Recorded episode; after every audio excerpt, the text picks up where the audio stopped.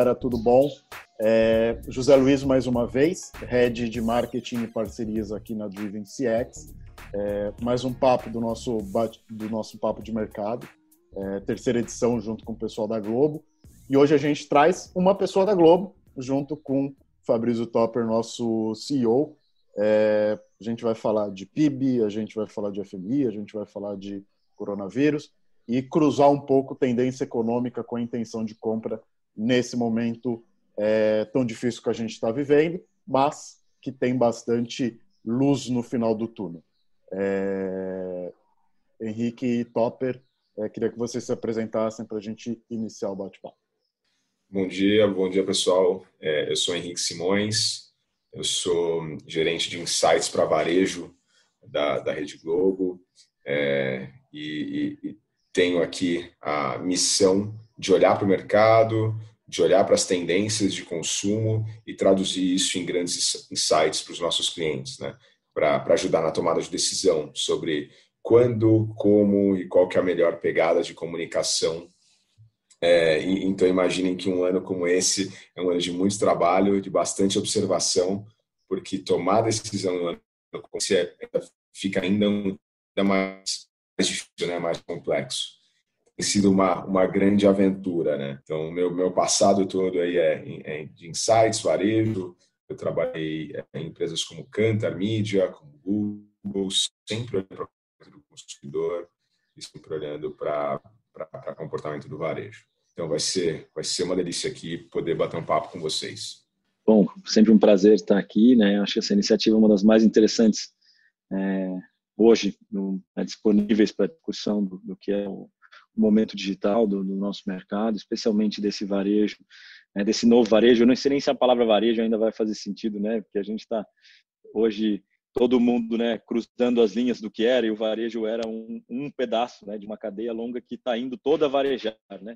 Então, o varejo ficou tão grande, tão expandido que eu nem sei mais se se o, termo varejo vai continuar sendo cunhado. Mas, é, bom, eu sou Fabrício Topper, eu sou o CEO e um dos fundadores da Driven é, que a Driven CX, ela, como o próprio nome diz, é uma empresa voltada para gestão, né, materialização e transformação da experiência do cliente, né? Então, nós somos especializados em jornada de consumo, como que a gente estrutura isso. Então, estar tá aqui com o Henrique é, é, uma honra, é sempre uma discussão riquíssima, porque o nosso papel é justamente entender como é que essas dinâmicas se dão para garantir que as jornadas sejam mais fluídas, mais otimizadas, né?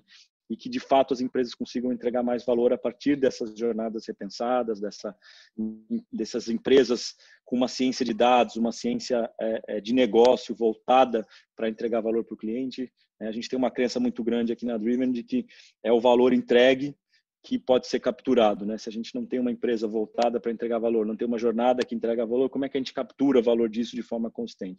É, não tem sustentabilidade ao longo do tempo porque é primeiro a gente entrega, depois a gente captura. Então, essa construção é uma construção que depende de muitas ciências, né, hoje do digital, mas especialmente muita sensibilidade de negócio, muita visão e muita amarração é, é, de, de toda a atuação das empresas e do seu ecossistema de, de parceiros, fornecedores. Então, se todos nós não estivermos discutindo isso, estudando isso, aprofundando isso, fica difícil. Além disso, eu sou professor da FIA, professor do IBMEC, né, das cadeiras de, de, engenharia de marketing digital, de tecnologia aplicada ao varejo, né, sou professor do Instituto Europeu de Design para Customer Experience Design, então cunhei essa, essa técnica, né, tentando amarrar isso de ponto de vista mais metodológico para a gente poder fazer isso como ciência e não só como um insight, né, experiência do cliente como uma coisa solta, né, não é só é, é, melhorar, mas de fato criar um ciclo otimizável contínuo. Então, isso é muito do que a gente faz aqui.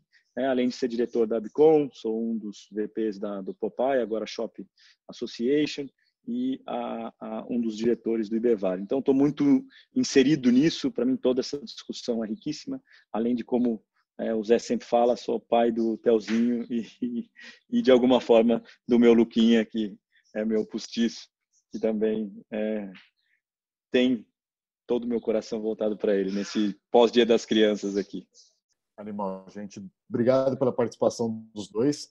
É, o tema que a gente que a gente vai falar quando a gente cruza né tendência econômica é, e a intenção de compra é, a gente consegue, consegue assentar e, e, ter bastante informação. É um assunto é, que a gente poderia passar muito tempo discutindo e não é um assunto tão fácil de tratar. A gente é, já antes da pandemia a gente já passava por um momento é, sociopolítico, econômico é, um tanto quanto conturbado, mas a gente via, é, inclusive conversando com clientes, conversando com pessoas do mercado, a gente sentia que é, o mercado como um todo é, ele traria respostas ao longo de 2020 numa velocidade que a gente não vinha muito tempo.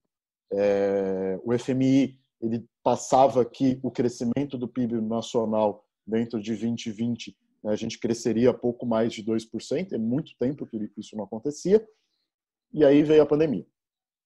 É, o recuo, a retração de mercado global, muito grande no Brasil, a gente tinha uma projeção é, de 9% desse PIB, então deixava de crescer e passava uma retração, mas no início da pandemia a gente viu é, uma necessidade muito grande é, das pessoas estando em casa comprar e encontrar novas formas é, de comprar e se relacionar com as marcas e as marcas precisando aprender a se relacionar com o público que antes não estava é, não estava no digital e as marcas precisando aprender como é, se relacionar. Os primeiros dados que a gente teve no começo da pandemia é, mostrava assim o crescimento do digital e o crescimento econômico e ajustes do PIB.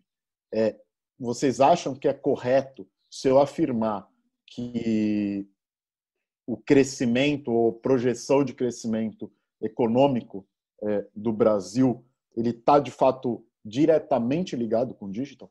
Olha, do, do, eu acho que o Henrique tem uma visão de dados bem mais profunda, mas é, eu entendo que a capacidade de reação né, é, dos mercados está muito ligada à capacidade que a gente tem de se adaptar ao contexto. E o contexto é um contexto onde as pessoas estão se deslocando menos, né? Estão indo menos até os ambientes de consumo. Então, toda e qualquer solução que otimize isso, ou seja, a capacidade que uma sociedade tem de criativamente, organizadamente, né, responder e aí tecnologicamente, claro que faz toda a diferença, responder a esse dilema, eu diria que sim. E aí, como digital, nós culturalmente no Brasil somos early adopters, né? a gente tem uma grande receptividade ao e-commerce, nós somos referência mundial de e-commerce. Eu acho que é, entendo que nós também somos é, referência mundial no somebody love, né? a capacidade de se adaptar às intempéries, ou seja, um povo criativo para caramba e a gente já tinha uma infraestrutura é, diferente, né? Essa coisa muito do, da mobilidade no Brasil, ela, ela já vem sendo repensada e desafiada há muitos anos. Então, quando a gente junta esses dois componentes, ou esses três, né, uma sociedade criativa, é, com dilemas de, de, de, com dificuldades de se adaptar, ou seja, qualquer empresário que vem de fora para cá, ele, ele tem dificuldade de se adaptar a esse, esse, é, esse ambiente inóspito de negócio, né? não é, é para poucos. E aí nós estamos falando de uma capacidade criativa, de uma, de uma boa receptividade à tecnologia ao digital e uma infraestrutura de mobilidade, ou seja, de logística é, otimizada, você tem aí o componente perfeito para um varejo que precisa reagir de forma indireta numa venda indireta. Né? Então, a, a, e eu acho que isso, claro, atrelado a um modelo de econômico, né, que não vou nem discutir aqui se a reação é em tempo ou não, boa ou não, mas de alguma forma essa enxurrada de dinheiro né, feita para toda a sociedade garantiu que essa lógica de consumo fosse é, é, sustentada de alguma maneira. A questão é quão real isso é, é, é de fato, né, o quanto isso é sustentável na, na linha de tempo, como é que a gente vai conseguir transitar de um ambiente onde nós temos uma sustentação, ou seja, um, resultado menos negativo, sustentado por uma injeção é, não natural, né, e, ou seja, uma injeção forçada econômica, é, e quanto tempo a gente vai demorar para de fato responder. Mas sim, né, não tem resposta fácil para isso, desculpa, não tem como ser objetivo, super objetivo, mas a questão é, o digital ajudou, sozinho ele não seria a resposta. Aqui há uma série de componentes. Meu pai é piloto de aviação comercial e fala que um acidente aéreo nunca é uma coisa só, né? Ele é sempre diversos pequenos uh, erros que acontecem juntos. E, e, aqui são pequenos acertos que coincidem numa numa resposta um pouco é, melhorada da nossa economia, ou seja, ou menos piorada, né? É, porque no fundo a gente devia ver, a gente tem que ver isso como uma coisa muito positiva, mas de fato é ainda um número assustadoramente é, desafiador para nosso, os nossos empresários no Brasil. Né? É, do, do, do, ponto de vista do, do, do varejo né, da reação, é, é, os próprios economistas, né, quem olha isso de perto, tem se surpreendido né, com os resultados. Então, se você olha para as projeções de qualquer consultoria é, grande no meio do ano, de qual seria a perspectiva, a, perspectiva de resultado para o varejo restrito esse ano, ela era negativa em 6, 5%, sempre variando entre 5 e 6%. Com os dados de agora, é, a, a perspectiva é que o varejo restrito feche no positivo em 2020. Óbvio que com muita, é, muita diferença. Então, se você tem de um lado é, é, categorias que dependem da ocasião né, para voltarem a aquecer completamente, então estou falando aqui de moda, artigos esportivos, tudo isso, né? Então, se eu estou me expondo menos, se eu estou saindo menos, eu preciso me preocupar menos com a roupa que eu, que eu, que eu vou utilizar. É, se eu adaptei a minha rotina de exercícios físicos, eu vou precisar comprar menos tênis e menos artigos esportivos é, que sejam para atividades externas. Então, esses, né, esses players eles estão sofrendo como, como ninguém ao longo desse ano. Ao mesmo tempo, é, com, conforme o, o tempo foi passando, as pessoas que não tiveram expectativas negativas com relação à sua renda, ao seu emprego, voltaram a se sentir mais confiantes, né? Então, o índice de confiança do consumidor, por exemplo, ele passou ali de 80, 80 pontos de novo, é, é já está tá se encaminhando para o período pré-pandemia. É, então, as pessoas vão se sentindo mais confiantes, vão assim, bom, é, a minha situação aqui está segura, então eu posso voltar a comprar o que eu tinha represado. É, esse, esse esse cenário e, a, e, as migrações né, de, de, investimento, de olhar dos consumidores, é, contribuem demais para né, esse resultado do varejo. Só, só dando alguns números, né, então, se a gente pergunta para as pessoas, desde o início da pandemia, a gente tem perguntado para as pessoas: você tem represado compras? Tem alguma coisa que você deixou de comprar nesse período? Mais de 60% das pessoas estão dizendo que isso é verdade. Então, e isso é é grande desde o início da pandemia, em todas as regiões do Brasil. Mais agudo norte e nordeste, um pouco mais, é, mais morno, mais ameno na região sul, mas todos acima de 60%.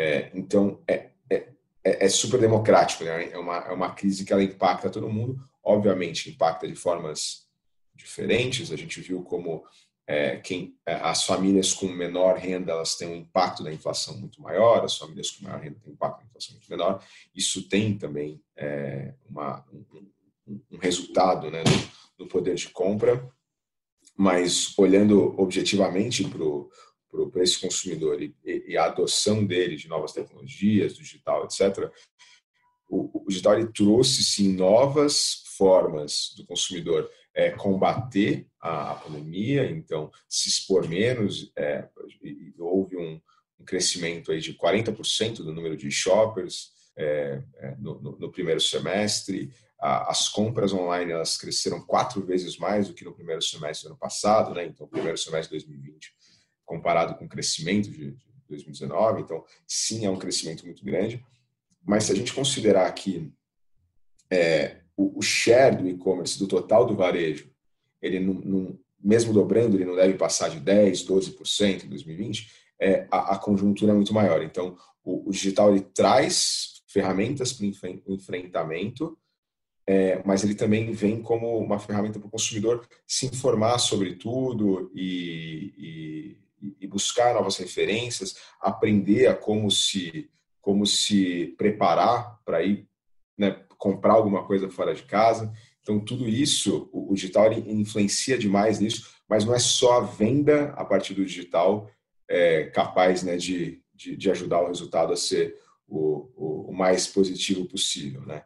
Só como, como curiosidade, né? é, linda, só como curiosidade, é, se a gente olha para as formas de compra também atribuídas ao digital, é, tem, tem uma pesquisa da Intel que mostra que o primeiro é, o primeiro canal utilizado é o de marketplace, sites. O segundo canal é o conversational commerce, que é ali a compra via WhatsApp. E a compra via WhatsApp, para mim, ela é uma compra que ela é a partir de uma interface digital, mas ela tem um faturamento muitas vezes na loja física ali, né?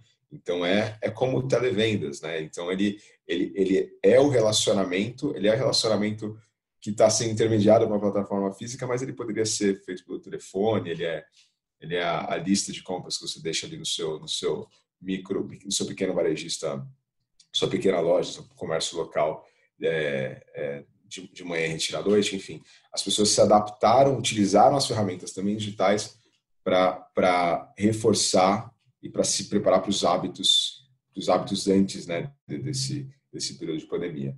Tem, como, né, como o Topper comentou, não é uma resposta simples, não é uma resposta é, com, com um único fator, mas tudo isso tem, tem, tem trazido resultado. Um outro ponto também é a migração daquela, daquele dinheiro que você gastava fora de casa para começar a colocar dentro de casa. Então, o dinheiro da, do entretenimento, o dinheiro do serviço, é, de, de, de, estética ou do, do de, de, outros serviços como um todo, ele acaba, food service, né, restaurantes, a vida noturna, ele é um dinheiro que ele fica na mão do consumidor e que o consumidor está utilizando para comprar móveis, eletrodomésticos, utilidades domésticas para auxiliar nessa, né, durante essa, na, na, na, gestão do domicílio durante a pandemia. Então, muito do resultado também é, se deve à migração de investimentos e repriorização aí por parte do consumidor. Uma resposta ampla e cheia de detalhes, Zé, mas acho que, que traz traz. Não, eu, eu, eu até queria é, acrescer, eu acrescentaria que mais como uma costura que a gente está vendo uma, uma, uma nova categoria, né, um novo segmento, né, que é a, a economia do aconchego, né? Você está vendo esse, essa busca por se aconchegar, uma vez que você está mais em casa, que você tem que estruturar essa vida em casa, você está cuidando de uma série de coisas que te aconchegam, né? Você tem que se virar com esses bichinhos te falando junto e participando da reunião. Mas é a economia do aconchego, né? E isso traz uma série de, de, de repriorizações e de redirecionamento de consumo, e acho que isso traz um outro problema Zé, e que a gente vai ver muito forte aqui em diante, que é a falta de produtos de categorias que não era para ter vendido tanto e que não estavam preparadas para vender o que iam vender. Então, tipo assim, você vê um, um, um né, é, é, vai, vai ter uma ruptura outra, que não é a ruptura econômica do dinheiro, mas é a ruptura da capacidade que o mercado tem de atender esse superaquecimento de partes do mercado que não estavam previstas. Então, há uma detração, mas há um superaquecimento do outro lado. E esse reequilibrar, eu acho que de todos, talvez seja o maior desafio é, para esse fechamento de ano que a gente vai ver, inclusive, na Black Friday. Tá? Porque vai faltar produto, vai faltar vontade de fazer, promocionar, e pela primeira vez a gente vai ter que vender o calhau de fato e não vender o que a gente se organizou para produzir para vender, porque o que a gente se organizou, o planejamento já foi, entendeu? Quem tem produto já vendeu a capacidade produtiva até fevereiro, março do ano que vem. É, a gente tem uma série de clientes vendo esse dilema. Queria conectar isso com é, enfim, a gente está a gente está falando isso né, grudado com a Black Friday, é, uma bela data de consumo. É, desde que iniciou a pandemia, a gente já passou por algumas datas de consumo que o mercado todo estava com medo é, e foi, a gente teve bom resultado em todos. É, a gente tem 60, 70% de demanda represada. Queria entender de vocês como que vocês entendem que o digital é, passa a ser ferramenta de abrir as represas, então ajudar a, a, resolver a questão do represado, né? Então, de que forma que o digital ele facilita? Ele facilita no é, na forma de pagamento, ele facilita por ter cashback, ele facilita por é, ter é, configurar kits, ele facilita por ter compra aqui e, e pega e pega na loja, aí eu aqueço a loja física, é isso conectado com é, esse descompasso que o Topper traz. É, a gente conversou com vários clientes nossos que, é, que são clientes de insumo, que o mercado como um todo é, utiliza deles insumo, e a produção dele está tomada até março. E ele não vai aumentar é, é, malha fabril nem de logística para atender uma demanda que está represada, porque ele não sabe se lá em março ele vai precisar ainda usar. alguns estão até tentando, mas ele eles nem conseguem, entendeu? É simplesmente uma questão de planejamento industrial, né? A indústria, ela é lenta para se movimentar, né? E eu acho que tem aí uma parte da tua resposta, se me permite já abusar e responder muito antes dos dados incríveis do, da visão é, é, é mais sistêmica do, do Henrique. Mas o, o que eu entendo é que a, a, gente tem que a gente tem que pensar que não é uma questão de como o digital pode ajudar, mas sim é que todo o mercado sempre demorou para reagir porque ele demora para testar, para ter informação. O varejo, ele é assim há décadas, né? A dinâmica de resultado, ela cresce incrementalmente, a gente tem poucos crescimentos exponenciais. Fala assim, cara, puxa, uma ninguém consegue prever a previsibilidade. O Google está avisando que a previsibilidade de dados é, do ano que vem ela é quase nula, ela vai ser terrível. Né? Então, se a gente não consegue ter previsibilidade de dados, porque esses dados são anômalos a tudo que a gente podia imaginar de tendência, quem tem mais capacidade de reagir? Quem consegue sensibilizar mais aos dados. E o digital é uma economia muito mais sensível a dados. Então a gente testa e aprende e reage e responde muito mais rápido. Né? É aquela história, mesmo quando a gente não é do ponto de vista né, da automação e da tecnologia, mas a gente é o conversational, como o Henrique falou. A gente é meramente uma, uma troca de via WhatsApp, até humana, né? Tem alguém, uma interface humana ali fazendo uma venda, mas olha a velocidade com que ele sensibiliza, né? É, é, a, a, resposta. Então, a capacidade de resposta, na minha opinião, do digital ajuda a tracionar e a responder tudo isso, porque a gente está mais sensível à, à, à mudança de dados, a gente tem mais prática para lidar com essa né, com esse ajuste fino de quando o dado muda e a gente tem que responder rápido.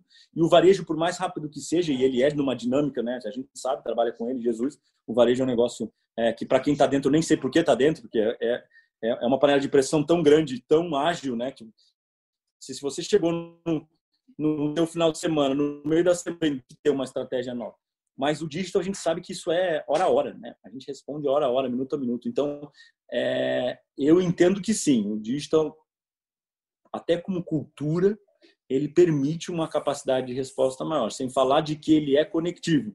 A economia digital ela é conectiva, ela é colaborativa, ela é ecossistema. Né? A gente falou ali, que falou, pô, o marketplace respondeu mais, porque ele é um ecossistema. Então ele tem uma visão já integrada, não é aquela visão do lojista com a sua visão singular, o meu umbigo, o meu problema, mas é o problema de todos nós. Então o digital consegue amarrar isso melhor e, na minha opinião, ele consegue criar coordenações novas que ajudam a responder. Mas sou obrigado a, a, a fechar com a, com a última comentário do Henrique, que eu achei eh, espetacular. A gente é um pedacinho do varejo restrito, não importa que a gente vire 15% no final do ano, que a gente bata 15% do varejo restrito. 15% não muda um buraco de, de, mercado desse tamanho. A gente pode influenciar, né? Sabe-se que o varejo influencia alguma coisa na ordem de 46, 47, 50% das vendas, ou seja, ele influencia isso. Então, essa influência, essa reorganização do fluxo, do interesse, do que faz sentido, do que é oportunidade, do que não, sim, o digital pode mudar. Ainda assim, 50% é 50%. Não? Qual é a capacidade real que o digital tem de mudar a um, um panorama desse tamanho? Eu acho que essa é a pergunta que está na, na, cabeça de todo empresário. Com certeza é onde você tem que colocar energia, com certeza é aí que está uma resposta clara é, mas é muito mais a capacidade de, de, se sensibilizar ao dado, de se sensibilizar à questão, de responder à, dificuldade, ao momento, do que qualquer outra coisa. É uma resiliência, né? E aí tem a ver também com a capacidade das empresas de gerarem caixa, a cultura da, de uma economia é, é, de terceiro mundo, né? A gente vive endividado baseado na capacidade de pagar o endividamento, baseado na capacidade de crescimento. Ou seja, se a gente crescer, a gente consegue pagar o endividamento. Então, existe uma alavancagem econômica de varejo num país de terceiro mundo que, caraca, como é que a gente vai sair disso? Então, os bancos, instituições financeiras e a capacidade de recosturar uma visão de crédito, diluindo isso para médio e longo prazo, na minha opinião, é a chave real do que a gente está vivendo. Porque se a gente não conseguir é, é, é, manter essa sustentabilidade e, e, segurar o reggae desse empresariado que não pode sair reagindo de forma muito atabalhoada, porque senão ele é, capota a coisa toda, e até ele conseguir reagir, né, o S, né, a recuperação vai ser muito mais alongada, é que eu acho que são elas. E daí não, não adianta de falar de pirotecnia, de economia, de tecnologia, porque tudo isso ajuda, mas não resolve. É mindset é, intelectual de, de, do varejo brasileiro, do empresariado brasileiro,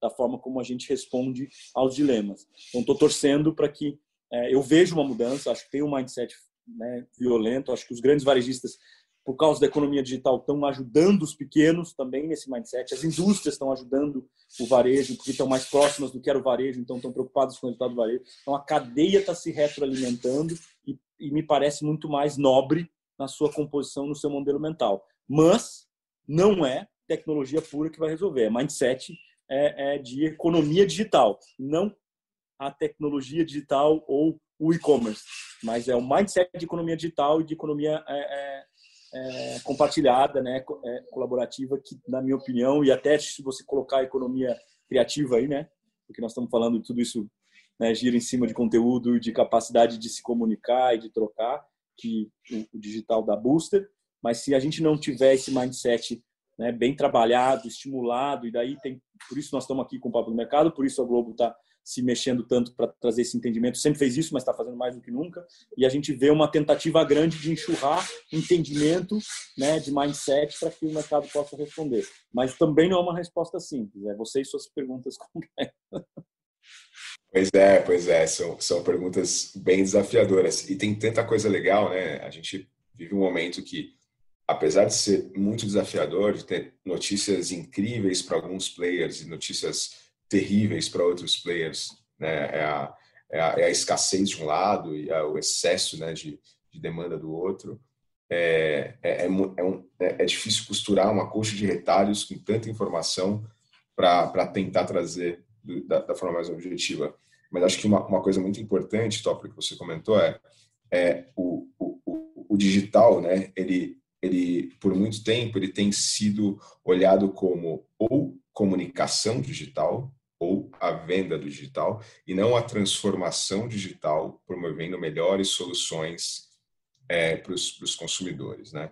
Então, hoje, os, os, quem, quem melhor trabalha isso cria um ecossistema, né? Então, cria um ecossistema. Quem, de um lado, tem a possibilidade de trabalhar com a omnicanalidade, oferece o ecossistema dizendo, olha, eu sou essa marca, eu vendo a, a lavadora incrível que você quer, a lave seca, também vendo o produto de limpeza que você precisa para colocar dentro dessa lavadora. Eu estou aqui e você pode me encontrar na loja física, no seu aplicativo, no conversational commerce, no, no T-commerce. Então, eu posso te, te, encontrar em todas essas em todas essas frentes. Isso é a transformação digital, né? É a, é a integração a partir do digital é, de todas as suas interfaces, sejam as suas, sejam os seus canais de venda, sejam os seus canais de comunicação e relacionamento. E, e muito tratou-se, né, o, o, digital como a, a gente tem a iniciativa de e-commerce ali que é a nossa transformação digital. Não, se se você tem um, um, uma loja física e não faz o seu trabalho de hygiene das informações que estão nos, nos catálogos de endereço, Google Maps, em tudo isso, e para ajudar o seu consumidor a chegar na sua loja física, você não está tratando a transformação digital como deveria, né? Você tem ferramentas é, de, de, de, localização que podem dizer qual que é o horário que a sua loja está aberta, qual que é o horário que ela está mais cheia ou menos cheia. Você tem como ativar a sua base de clientes quando ele passa perto da sua loja ou aquele que está num raio mais próximo versus o que está num raio mais, mais, mais distante, também para ativar uma visita em loja física. Você tem como é, olhar para esse consumidor que está recebendo uma comunicação via linear e naquele momento que você sabe que você está impactando ele via linear, também é, promover a sua marca no digital de uma forma de, diferenciada, falar assim, olha, como eu também estou me comunicando aqui na televisão ou ali no rádio, eu também vou aproveitar esse momento para dar um boost na minha comunicação digital, porque não adianta eu gerar demanda com interesse de um lado e não captar também do outro. Eu tenho que captar isso de forma 360. Então, essa, essa, essa transformação digital ela passa por tudo isso. E olhando para Black Friday, é, é, enquanto agora um, gente, eu, no, no, nosso, na nossa apresentação né, para o mercado de Black Friday, a gente falou assim: olha, Black Friday é um momento, talvez nunca tenha tido uma Black Friday tão importante quanto a desse ano. Você vai estar num ano que está tendo escassez para muito para um lado e está tendo um excesso de, de demanda para o outro, mas é o período mais distante daquele pico negativo da crise, né? Então, para o, o 2020 melhor possível, ele passa obrigatoriamente por uma grande temporada de vendas, que é e a, Black Friday inaugura né, esse período ali, pega a parte de novembro, já é, leva muita gente ali para dezembro fazendo, realizando as compras. Então, muito da, da, da, da experiência positiva que esses clientes vão ter na Black Friday é, vai fazer com que eles voltem no curtíssimo prazo a comprar nesses mesmos players até o final do ano, né? Um dado de 75% das pessoas que compram, fazem uma compra online, elas voltam né, no, dentro de um ano e a maioria volta dentro de seis meses a comprar dentro do mesmo, do mesmo da mesma loja, né? Então, é, olha o quanto, o quanto isso se faz mais importante de você usar todo esse, é, né, toda a capacidade do digital para cercar consumidor com a, com a melhor experiência. Então, é, são, são, são realmente muitas variáveis aí, mas o, o, o digital ele, ele não pode ser considerado meramente, cada vez menos ele pode ser considerado meramente o canal de, né, de, de, venda. Sim, é, é, eu acho que né, é, é, sempre bom reforçar né, que é, é, é, muito mais uma cultura, né? É muito mais um pensamento, né? Como eu penso, tem uma das coisas que da economia que é digital, da economia é, compartilhada que eu gosto muito, que é o conceito do uma ideia só é boa quando ela é boa para todo mundo, né? Que é muito ligado a entender o valor para todos os lados. A gente está falando de consumidor, mas quando você fala de ecossistema, a gente está falando dos players em volta disso, né? É, é, são todos nós. Então, essas, esses layers que integram, amarram e buscam entregar valor para todas as pontas, né? É, de volta, de forma cruzada, é, ao invés de, de, proteger território, né? Esse pensamento conjunto é muito importante. E, e isso é uma ciência é, né, que muito muito tempo nós estamos falando aqui por outro lado de uma ciência de dado, né? Então é dado, é informação que nos permite responder melhor, melhorar a experiência, otimizar a experiência, nos conectarmos, nos relacionarmos melhor com com o cliente, com o consumidor, com toda a cadeia. E aí a gente sempre teve uma cultura concorrente de proteção de dados, de mindset de eu não compartilho meus dados, não, ninguém pode saber, ninguém olha para os meus números, né, os NDAs para todos os lados e, e de repente essa, essa informação precisa fluir. Né? Então, tem muitos paradigmas a serem quebrados e, e até uma cultura de geração de dado, né? que vai desde o indicador do nível de serviço, que é uma, um mercado que não tinha essa visão, né? NPS, nem o NPS é, uma, é, é suficientemente cultural no Brasil, né? e no varejo, a não ser nos grandes, muito grandes. Então, a gente está falando hoje de de de fato se preocupar em entender esses níveis de serviço, essa satisfação, esse valor gerado. Por isso que eu falo tanto do valor gerado. Se você amarrar com o que você disse de a gente ir duas vezes por ano voltar no mesmo varejo, e hoje a gente está falando de na economia digital, do ponto de vista da pandemia, nós estamos voltando três, quatro vezes no mês no mesmo cara. Então, um cara que a gente voltava, né, a gente fazia compras três, quatro vezes por ano, né, o, em média, o consumidor digital. Hoje ele faz duas vezes por mês. Então, aumentou absurdamente a, a né, a recompra. E se você está comprando em lojas diferentes e testando lojas diferentes, você também está avaliando o nível de serviço. Né? E é um novo nível de serviço que você está tomando pé. Olha, cara, faz sentido. Essa loja é boa, essa não. Essa loja me entrega bem, essa não. E você, e você vê um, um re, uma reorganização do planograma de varejo, porque aquele grande player que te atendia fisicamente, mas que agora não consegue te atender com o mesmo nível de qualidade no digital, você desconsidera ele para considerar outro. E talvez você tenha uma mudança aí também de forças, né? é, é, já diria Porter, né? É, é, quais são as forças concorrentes e, e, é uma coisa antiga, mas que sempre teve aí, né, na cabeça de todo mundo. O consumidor tem força para decidir coisas novas, com novos canais, com novas a, a possibilidades, novas necessidades. Ele está repensando quem faz, quem atende ele bem, quem responde bem a necessidade dele ou não. Então, eu acho que isso também é, é, traz uma responsabilidade para o digital, para o dado, para a cultura da economia digital e, e, que precisa trazer uma provocação de mindset para esse empresariado brasileiro, porque é uma corrida louca para o digital, mas é, se ela também não for feita com o um mínimo de preocupação com a experiência que você está entregando na outra ponta, ou seja, com o valor que você está entregando, com os níveis de serviço, com a percepção de que isso funciona, é, porque você correu meramente para resolver teu bolso, porque você precisa continuar escoando, e se eu não tiver uma operação, não vou conseguir vender, você também pode, sem o mindset correto, estar tá dando um tiro no pé. Né? E, e, inclusive, estimulando a, a, tua base de clientes que você construiu com tantos anos na tua reputação, jogar ela para um outro canal e para um concorrente. Né? E reforçando um outro player que você, de forma alguma, gostaria de estar tá reforçando. Né? Então, essa também é uma questão importante nesse momento, me parece. Eu fui juntando as coisas que vocês falaram e tentando montar um mind map de para onde eu direcionaria, mas virou um negócio gigantesco. É, na minha cabeça, no alto da minha inexperiência ainda, dos meus 33 anos vividos, é, economia digital, para mim, ela naturalmente é colaborativa. Eu acho que esse, esse é o grande ponto da economia digital é, na minha cabeça. É, vocês falaram muito sobre dados.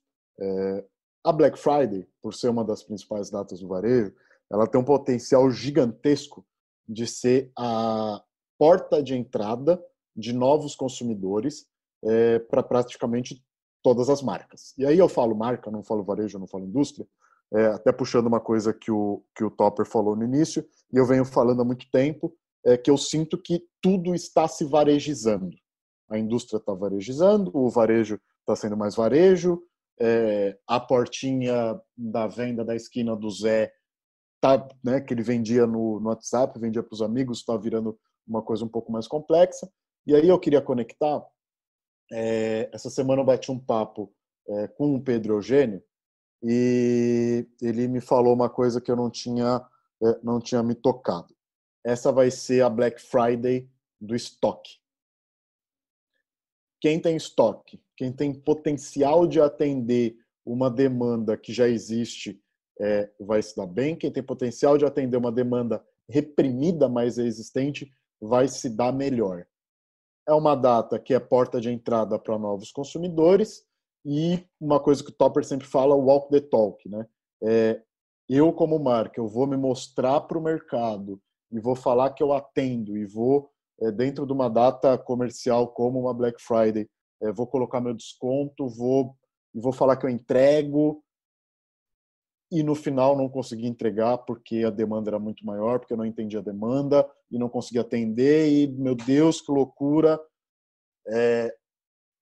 o quão louco vocês acham que vai ser essa Black Friday olhando questão demanda demanda reprimida estoque é, negociação de margem do varejo com a indústria é... de novo é uma questão né, de não complexa é, esse questionamento não tem nada eu sei desculpa eu, eu entendo assim, as previsões são, evidentemente, do ponto de vista de digital da venda, do, são boas, mas elas não são extraordinárias. Né? Há uma preocupação justamente das quebras de ruptura, o Pedro falou bem, né? tem muita gente com pouco produto e, portanto, não vê sentido em queimar produto. Então, a, eu acho que pela primeira vez nós vamos ter uma Black Friday que vai funcionar do jeito que ela nasceu para ser.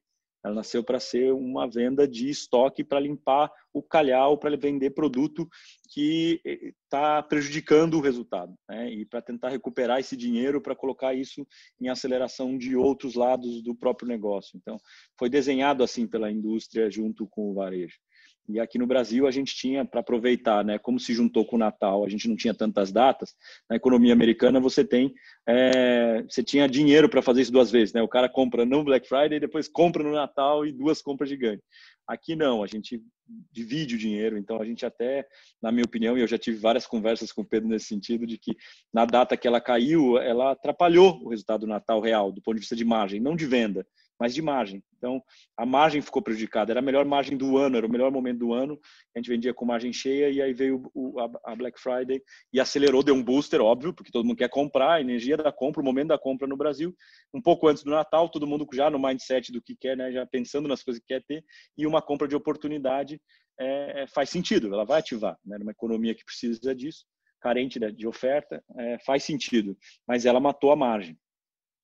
É, e aí eu sempre entendi que, é claro, é, é, a indústria também rapidamente se adaptou e começou a criar produtos para vender na Black Friday, começou a criar estoques para isso.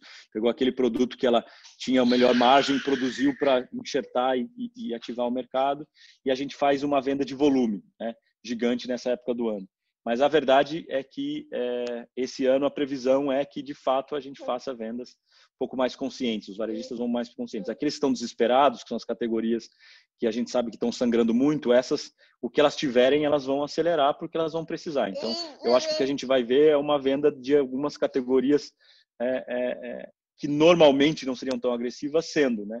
É, é, e, e, tentando buscar um resultado que não que perderam no ano, tentando recuperar a parte do tempo perdido. Mas aquelas categorias que normalmente puxam a Black Friday, né, os eletroeletrônicos, é, essa coisa da eu falo, tudo que tiver na, na categoria economia do aconchego, acho que a gente vai se surpreender com baixa capacidade do próprio varejo da indústria de responder essa demanda e, portanto, baixo interesse em queimar e fazer grandes estripulias.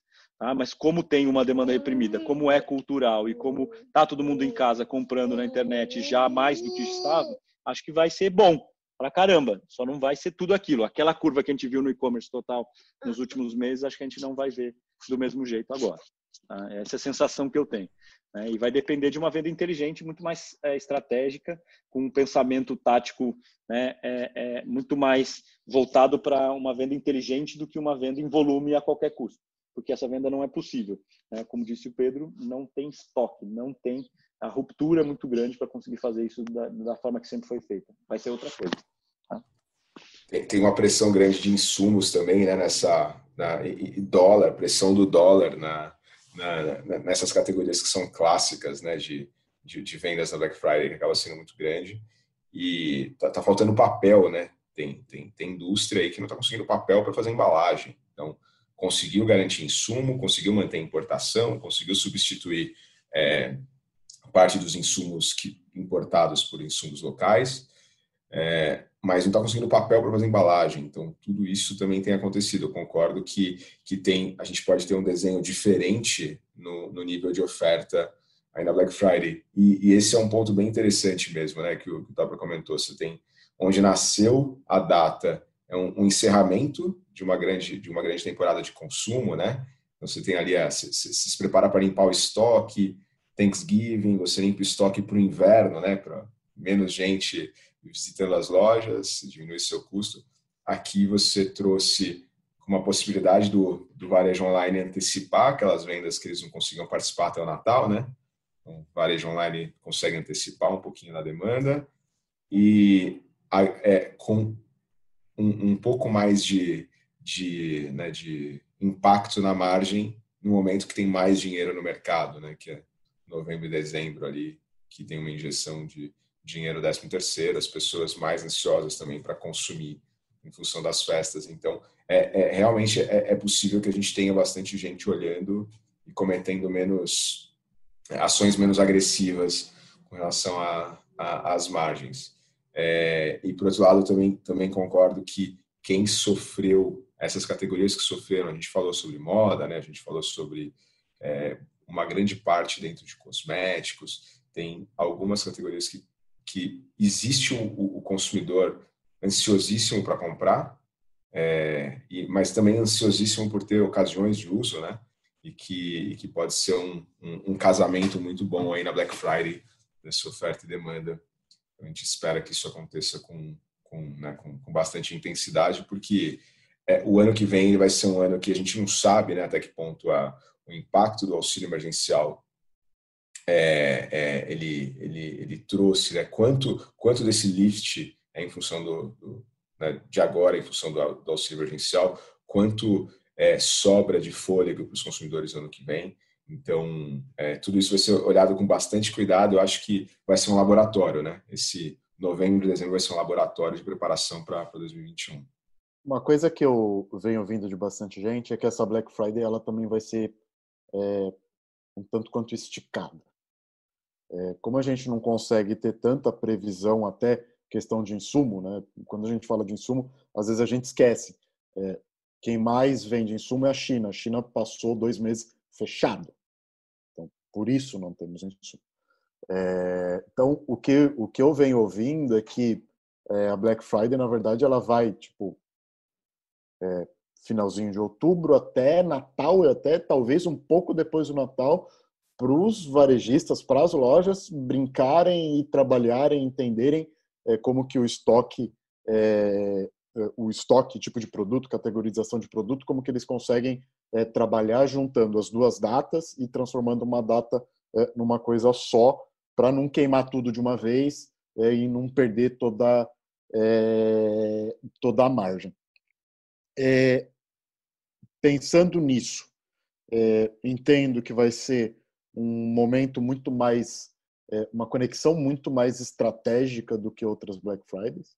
Então é um momento que é, os dados, né, o, o, o, dono do negócio ele vai estar tá, é, olhando os dados e como é, isso vai navegando ao longo desse tempo todo e se preparando para o é, ano que vem. É, o que, que vocês falariam para o cara da manufatura, da indústria, para o cara do varejo? É, o que, que ele precisa entender nesse momento de final do ano para se preparar para o ano que vem, é, sendo que a gente não consegue nem ter projeção de como que vai ser o ano que vem? Olha, eu acho que a recomendação de está muito mais ligada à gestão de negócio no sentido de caixa, cara. Ele precisa fazer caixa e ter caixa saudável, entendeu? É muito importante ele ter estoque, mas especialmente ele ter caixa, né? O varejo sempre se preocupou muito em ter estoque, né? Para poder vender e, e, nesse momento ele precisa se preocupar em ter caixa, em fazer caixa. Então é, é, é tricky. Mas se ele não tiver saúde para justamente é, garantir elasticidade para lidar com as dificuldades, com as intempéries, ele não sobrevive. Então, fazer caixa ele mesmo, com venda inteligente, com a venda do que ele não precisa para poder colocar produto melhor na prateleira, porque não é uma época onde. É, eu, eu sempre vi muito a coisa do varejista olhar para o vendedor e dizer, cara, ah, vender produto bom é fácil, quero ver vender produto ruim, mas, cara, não é hora de ter produto ruim na prateleira. Então, meu, se livra do que é ruim, porque não tem que ter. Não vai vender produto ruim. Se não vendia antes, não vai. Então, a gente tem que estar muito mais apto a responder, a gente tem que estar mais ágil. Então, tem que ter uma saúde de caixa, tem que ter tempos curtos de reabastecimento, então tem que encurtar, tem que estar muito mais preparado para responder a isso, né? Tem que pensar ecossistema, então tem que pensar de formas criativas como é que ele vai colocar o produto à venda dele, aproveitando o ecossistema vigente, seja digital, seja físico. Então tem que ativar isso, até porque, como você falou, está todo mundo varejando, então a indústria também vai ter que se virar de outras maneiras. Ah, então entendo que fazer estoque até com, com fazer caixa, né? É, é, estoques mais de giro mais curto, mais rápido e, e manter o caixa mais saudável, até buscando é, é, saúde de caixa, inclusive com apoios de crédito e, e, financeiro, inclusive isso vai ter que acontecer, inclusive pensando em como ele vai financiar essa venda, porque a gente também vai precisar financiar. Esse consumidor, a forma dele continuar comprando é ele conseguindo financiar e parcelar essa compra. Né? Porque ele está comprando menos, ele precisa comprar isso mais diluído. Então, ele também vai precisar de parceria. As fintechs estão interessadas, há um movimento enorme das fintechs. Né? O Pix está aí também para trazer uma outra coisa né, que é outra discussão inteira. Então, a gente tem uma, uma, um momento de se preocupar com essa capacidade econômica do negócio. Acho que essa é a grande questão. Né? Entendendo que a capacidade econômica não é só produto na prateleira. Isso é muito importante para o varejista não entender que só o estoque não vai salvar o dia, sabe? Ah, mas eu tô com o estoque cheio. Pois é, bicho, mas você, esse estoque é o que faz você ter dinheiro para cobrir os débitos e manter o negócio de, andando. Então, renegociar todas as suas despesas faz sentido mas manter o caixa mais saudável acho que é fundamental. E daí, venda inteligente, venda com margem, né? como você falou, os kits, vender as coisas é, integradas, conseguir ser mais inteligente na desova do produto que tem mais margem e do produto calhau que ele precisa se livrar para poder colocar produto bom na prateleira. Essa é uma hora muito importante para ele ser muito dedicado a essa arte de re, né, de, de, de realizar uma limpeza e uma qualificação do seu sortimento. E, e ser rápido em fazer testes, né? De novo, se não tiver caixa, ele vai testar sortimento como. Né? Se você vê a moda aí toda tendo que fazer máscara e pijama, bicho, que foram as coisas que mais venderam, se ele não tem como, como é que ele reage, né? Então, é, é, essa saúde né, é, é, é, do negócio precisa ser construída na marra. E não tem como você construir saúde no momento que está doente, né? Então, você precisa do booster, né? Então, como é que você dá esse booster? tem que vitaminar e tem que buscar essas vitaminas. E essas vitaminas estão parte na ciência do varejo tradicional, que é reduzir o giro, reduzir o estoque encalhado, né? trazer produtos com mais margem, entender é, é, anéis periféricos ao sortimento que você tem, que eventualmente podem, possam ter aderência nessa economia do aconchego, para você poder reagir um pouco e se conectar com as curvas de tendência, para você não ficar lá de fora, mas especialmente manter o caixa saudável, né? É, é uh, austero, né? um caixa austero é, um, é importante. Então, grandes apostas é, é, precisam ser feitas com muita parcimônia. E, claro, se tiver investir em energia, relacionamento com o cliente. E se relacionamento é digital, se relaciona digitalmente o máximo que puder, do jeito que você conseguir. Se você não tem uma mega ferramenta e um aparato tecnológico para fazer, volta para a caderneta, volta para o dado no, no, no, caderninho, volta, vai para o WhatsApp, vai para o telefone, vai para onde você estiver. Mas, cara, é, é, estreita esse relacionamento, manter esse cliente próximo e aquecido para que você possa manter, é, converter essa relação em resultado. Porque não tem milagre, tá? Então aproveite o final do ano que você vai ter uma enxurrada de cliente novo, você vai ativar sua base e, cara, mantenha essa base quente, mantenha essa base aquecida, porque é com ela que você vai atravessar os tempos difíceis que estão por vir, mesmo que eles não sejam tão difíceis, que tudo indica que vai ser melhor. Eu tenho, eu sou muito otimista nesse sentido, porque eu estou dentro do jogo, eu vejo que os números são melhores, mas é, ainda assim não serão tempos fáceis. Então, qualquer ilusão em relação a isso me parece perigosa. Acho que eu só, eu só complementaria, é, Topper, com, com essa, visão, né, essa visão completa da, da gestão dos, dos, dos, negócios. Eu acho que tem, tem só colocaria talvez um, um acréscimo com um olhar para o comportamento do consumidor e o que pode ter mudado né, do relacionamento deles, do consumidor com os produtos ao longo desse período. Né? Então, é, tem o, o, o, cuidado com a casa ele passou por uma por uma transformação. Então, é, talvez hoje seja você invista mais dinheiro num aspirador de pó incrível do que você investia antes e menos no sofá, por exemplo, se você tiver que priorizar. Porque a gestão do lar é um negócio super complexo, as pessoas viveram isso no período da quarentena, estão vivendo isso de forma mais intensa. É, o cuidado com a, com, a, com a limpeza da casa, ele sai de um driver principal de fragrância e aromas e frescor e passa por uma por um por uma é, um rigor e uma intenção e uma, é, uma, um olhar do consumidor uma exigência para um, um, aspecto científico né eu quero eficiência eficácia eu quero além de cuidar da minha casa deixar ela super cheirosa eu quero matar todas as bactérias possíveis então, é, esse olhar, olhar para a própria saúde, então, o, aquele, a, a, tal da compra-terapia num ano como esse, o que, que é a parte de terapia das compras, né? Então, ela é, eu vou, eu vou me preocupar em comprar mais, mais quantidade ou eu vou me preocupar em dar mais significado para aquilo que eu estou comprando. Então, esse olhar também para o consumidor ele tem que ser muito cuidadoso, porque apesar de ser pouco tempo, né? A gente está falando de, de vai, um ano, 2020. Se você coloca isso uma, no, no, tempo de vida do consumidor, parece muito pouco, mas é muito concentrado, né? Então, um pouco antes da gente, conversa, de, de a gente conversar aqui, a gente estava comentando sobre a, a, a, convivência com a família, né? Eu fiz um cálculo aqui, eu estou convivendo 2,5 vezes mais do que eu convivia antes. Então eu pude acelerar aí dentro de seis meses eu vivi mais de um ano, um ano eu vivi um ano e meio com minha filha, sabe? Então é, é, isso isso tudo traz significados também para o consumo, né? O consumo faz parte da vida das pessoas. Enquanto a gente está conversando aqui, eu estou consumindo meu fone de ouvido, a máquina que eu estou utilizando, é, a minha roupa e tudo isso é tá, tá num contexto novo. Então acrescentaria só isso. Está muito em linha com qual é o, o, o, o, comportamento do consumidor e de todos os consumidores, que são muitos diferentes de cada uma das categorias, e como ele está se relacionando com esse consumo. É muito importante.